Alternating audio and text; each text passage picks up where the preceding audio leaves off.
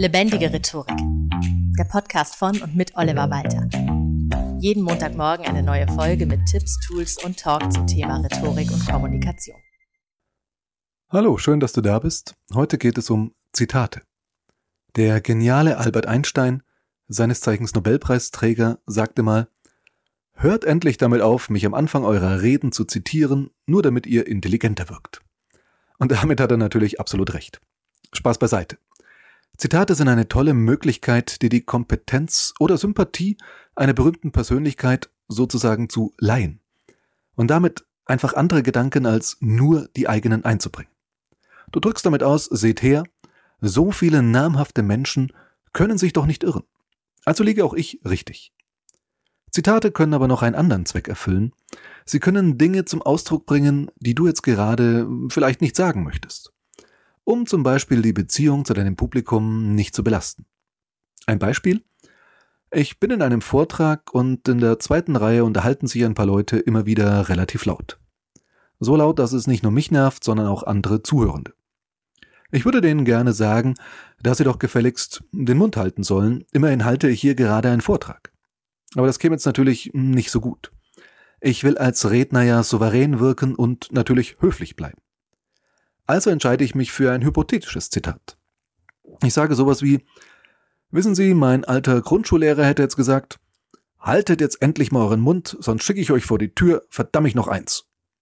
Aber da wir ja nicht in der Grundschule sind, bin ich mir sicher, dass so ein Wutausbruch gar nicht nötig ist, sondern Sie selbst sicherlich dafür sorgen werden, dass mein Vortrag nicht mehr gestört wird. Vielen Dank für Ihre Rücksichtnahme. Ich selbst werde also gar nicht laut und schimpfe, sondern mein alter Grundschullehrer, der sowas übrigens in Wirklichkeit niemals gesagt hätte. Aber das ist in diesem Fall völlig egal.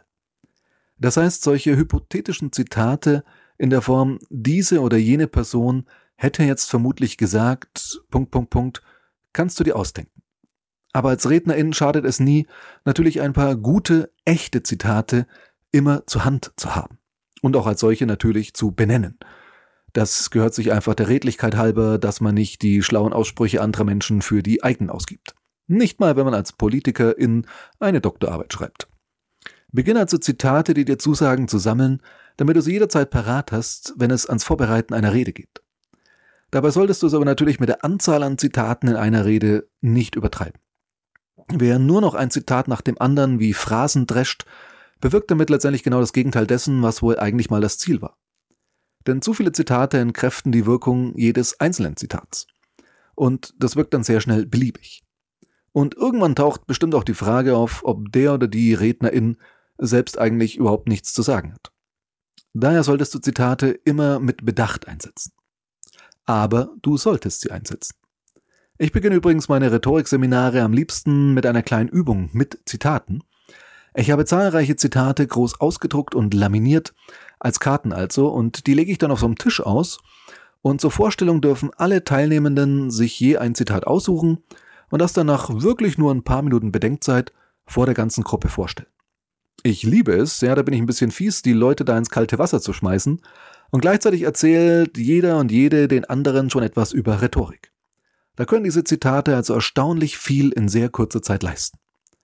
Deshalb präsentiere ich dir im Folgenden einige meiner Lieblingszitate zu Rhetorik und Kommunikation und was du jeweils meiner Meinung nach daraus mitnehmen kannst. Beginnen möchte ich mit Marie von Ebner-Eschenbach. Die Schriftstellerin aus dem 19. Jahrhundert wurde unter anderem berühmt für Krambambuli, was ja auch mehrfach verfilmt wurde, und von ihr stammt das Zitat Solange man selbst redet, erfährt man nichts. Und das ist etwas, was viele Menschen in Sachen Gesprächsführung leider immer noch nicht verstanden haben. Um ein gutes Gespräch führen zu können, musst du zuhören, um dann auf das Gesagte reagieren zu können. Und nicht, sobald du fertig bist mit Reden, schon sofort weiter überlegen, was du als nächstes sagen könntest. Manchmal beobachte ich da wirklich sehr seltsame Gespräche. Du kennst sowas vielleicht aus politischen Talkshows, wo schnell der Eindruck entstehen kann, äh, die hören sich überhaupt nicht zu. Die gehen in keinster Weise auf das ein, was der oder die andere gesagt hat.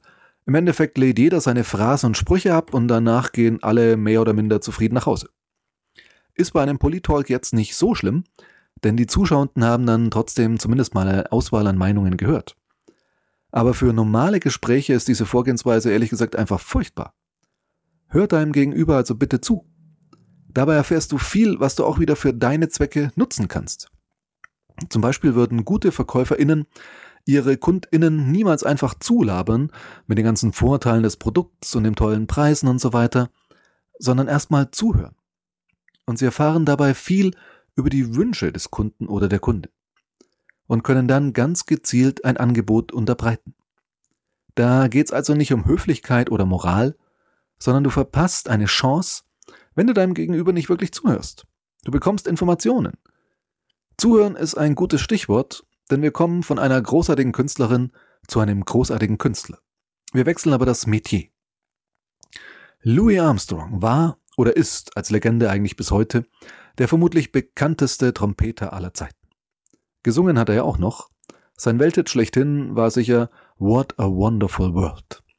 Und von ihm stammt der Satz, mit einem kurzen Schwanzwedeln kann ein Hund mehr Gefühl ausdrücken als mancher Mensch mit stundenlangem Gerede. Und dem stimme ich vollkommen zu. Das passt wunderbar zum Thema Körpersprache und nonverbale Kommunikation. Die funktioniert erstaunlicherweise auch über Grenzen von Spezies hinweg.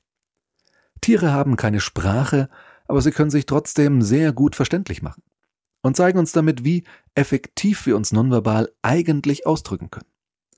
Hund und Mensch können sich verständigen. Der Hund lernt auf Kommandos zu reagieren und der Mensch auch umgekehrt, was der Hund zum Beispiel mit einem Knurren oder dem eingezogenen Schwanz oder eben einem freudigen Schwanzwedeln ausdrücken möchte. Und Katzen haben einen ganz bestimmten Laut nur für Menschen, um einen Menschen dazu zu motivieren, sie zu füttern. Und auch Kinder zeigen einem immer wieder, wie schnell Menschen miteinander in Kontakt kommen können, ohne dass sie die gleiche Sprache sprechen. Erlebt man immer wieder im Urlaub. Egal woher Kinder kommen, sie schaffen es, sich immer miteinander zu verständigen und sofort zusammen zu spielen. Wo wir schon vom Spielen sprechen, komme ich direkt auf Ludwig Wittgenstein. Einer der wichtigsten Philosophen des 20. Jahrhunderts, der in der Philosophie den sogenannten Linguistic Turn einleitete. Nämlich, dass sämtliche Probleme der Philosophie eigentlich Sprachprobleme sind. Wittgenstein ist ein unglaublich faszinierender Charakter. Sein Mentor und Literaturnobelpreisträger Bertrand Russell schrieb über ihr erstes Aufeinandertreffen in sein Tagebuch Heute kam ein junger Deutscher zu mir, um mit mir zu streiten. Und in späteren Jahren kam es bei philosophischen Debatten fast zu Handgreiflichkeiten. So gibt es ein sehr spannendes Buch mit dem Titel Wie Ludwig Wittgenstein Karl Popper mit dem Feuerhaken drohte. So viel also zu beschaulichen Kamingesprächen. Zum Begriff des Spiels stellte Wittgenstein fest, dass der Begriff so vielseitig ist, dass er sich überhaupt nicht definieren lässt. Wir brauchen aber auch gar keine Definition, weil wir einfach gelernt haben, wie man den Begriff richtig verwendet. Wir wissen also, wann ein Begriff sinnvoll eingesetzt wird und wann nicht. Und von Wittgenstein stammt aus seinem Hauptwerk, dem Traktat, der Satz Die Grenzen meiner Sprache sind die Grenzen meiner Welt. Und das ist vollkommen richtig. Das stelle ich immer wieder fest. Und zwar nicht nur im großen philosophischen Sinn, sondern auch im ganz alltäglichen Sprachgebrauch. Dass ein großer Wortschatz es einfacher macht, sich auszudrücken. Das richtige Wort zu finden, das genau die Bedeutung hat, die ich jetzt gerade vermitteln möchte. Dass ich auch einfach variabel bin in meiner Ausdrucksweise. Mich an verschiedene Menschen und Milieus anpassen kann und bereit bin, mich auf andere Menschen und deren Art, Dinge in Worte zu kleiden, eben einzulassen. Auch das gehört zu einem guten Kommunikator dazu. Mit der Sprache eines anderen Menschen tauche ich auch in dessen Welt ein. Es gibt zum Beispiel spannende Studien, die zeigen, dass Kellnerinnen, die die Bestellung eines Gastes in exakt dessen eigenen Worten wiederholten, mehr Trinkgeld erhalten haben als die, die die Bestellung in ihren Worten zusammengefasst haben weil der Gast sich mehr verstanden fühlte, wenn seine Wortwahl eins zu eins aufgegriffen wurde. Wenn die Kellnerin sprachlich in seine Welt eintauchte. Erweitere da kontinuierlich die Grenzen deiner Welt und damit deinen Wortschatz. Wenn du irgendwo ein Wort aufschnappst oder eine Redewendung, die du noch nicht kennst, einfach mal kurz recherchieren. Manchmal ist es auch sehr spannend. Ebenso wie die Geschichten von Mark Twain. Ach, was für eine Überleitung. Der amerikanische Autor ist vor allem für die Abenteuer von Tom Sawyer und Huckleberry Finn bekannt. Einem der berühmtesten Jugendromane aller Zeiten. Der dank Umgangssprache und Kraftausdrücken sogar einige Zeit lang auf dem Index stand. Was den Erfolg aber auch nicht langfristig behindert hat. Vielleicht ja sogar eher im Gegenteil. Und bei diesem Mann empfehle ich dir wirklich mal im Internet nach Mark Twain Zitate zu suchen. Denn er hat so viele Sprüche rausgehauen. Mark Twain ist eine so ergiebige Quelle für erstklassige Zitate zu wirklich fast jedem Thema. Ausgesucht für dich habe ich Folgendes. Eine gute Rede hat einen guten Anfang und ein gutes Ende. Und beide sollten möglichst dicht beieinander liegen. Und tatsächlich trifft das genau den entscheidenden Punkt einer guten Rede. Ein gelungener, kurzweiliger, interessanter Einstieg sorgt dafür, dass das Publikum dir zuhört und dabei bleibt. Ob die Leute dir zuhören wollen, entscheiden die nämlich in den ersten paar Momenten. Dann wird es schon schwer, den ersten Eindruck noch zu revidieren. Ein gutes Ende findet dann nicht nur einen guten Abschluss, sondern gibt den Zuhörenden darüber hinaus noch etwas mit auf den Weg, das haften bleibt. Deshalb sind gerade in unserer heutigen Welt mit so kurzen Aufmerksamkeitsspannen das die beiden wichtigsten Teile deiner Rede. Mal überspitzt gesagt sollte der Mittelteil nicht länger sein als unbedingt nötig, damit Anfang und Ende sinnvoll miteinander verbunden sind. Wie gesagt, etwas überspitzt formuliert. Natürlich solltest du die notwendigen Infos und Argumente im Mittelteil bringen. Aber auch nicht mehr als das, was wirklich notwendig ist. Tatsächlich gilt bei Reden immer lieber fünf Minuten zu kurz als fünf Minuten zu lang. Besser die Zuhörenden denken sich, ach, das war toll, schade, dass es schon vorbei ist, ich hätte da gar noch mehr drüber erfahren, als dass sie sich denken, oh Mann, oh Mann, das war zwar interessant, aber sag mal, wie lange redet er denn noch? Hört er denn nie auf? Und um das gleich mal zu demonstrieren, endet diese Folge genau hier. Verbunden wieder mit einer kleinen Hausaufgabe. Nämlich, und das ist jetzt nicht sonderlich kreativ beim heutigen Thema, dir drei Zitate zu suchen, die du so richtig gut findest und die du dir merkst, aufnotierst und sie immer parat hast und entsprechend rüberbringst. Ich habe auf meiner Website zum Blog-Eintrag zu dieser Podcast-Episode zu finden unter lebendigerhetorik.de slash Zitate einige weitere Zitate rund ums Thema Rhetorik und Kommunikation aufgelistet. Schau da doch gerne mal rein. Und wenn du ein bestimmtes Lieblingszitat hast, äh, freue ich mich natürlich auch, wenn du mich das wissen lässt, als Kommentar, als Nachricht in den sozialen Medien oder an post.walter-oliver.de. Verabschieden möchte ich mich ganz ohne weiteren Kommentar mit ein paar Zeilen aus Goethes Faust. Wenn ihr's nicht fühlt, ihr werdet's nicht erjagen. Wenn es nicht aus der Seele dringt und mit urkräftigem Behagen die Herzen aller Hörer zwingt. Das war Lebendige Rhetorik, der Podcast von und mit Oliver Walter. Jeden Montagmorgen eine neue Folge mit Tipps, Tools und Talk zum Thema Rhetorik und Kommunikation.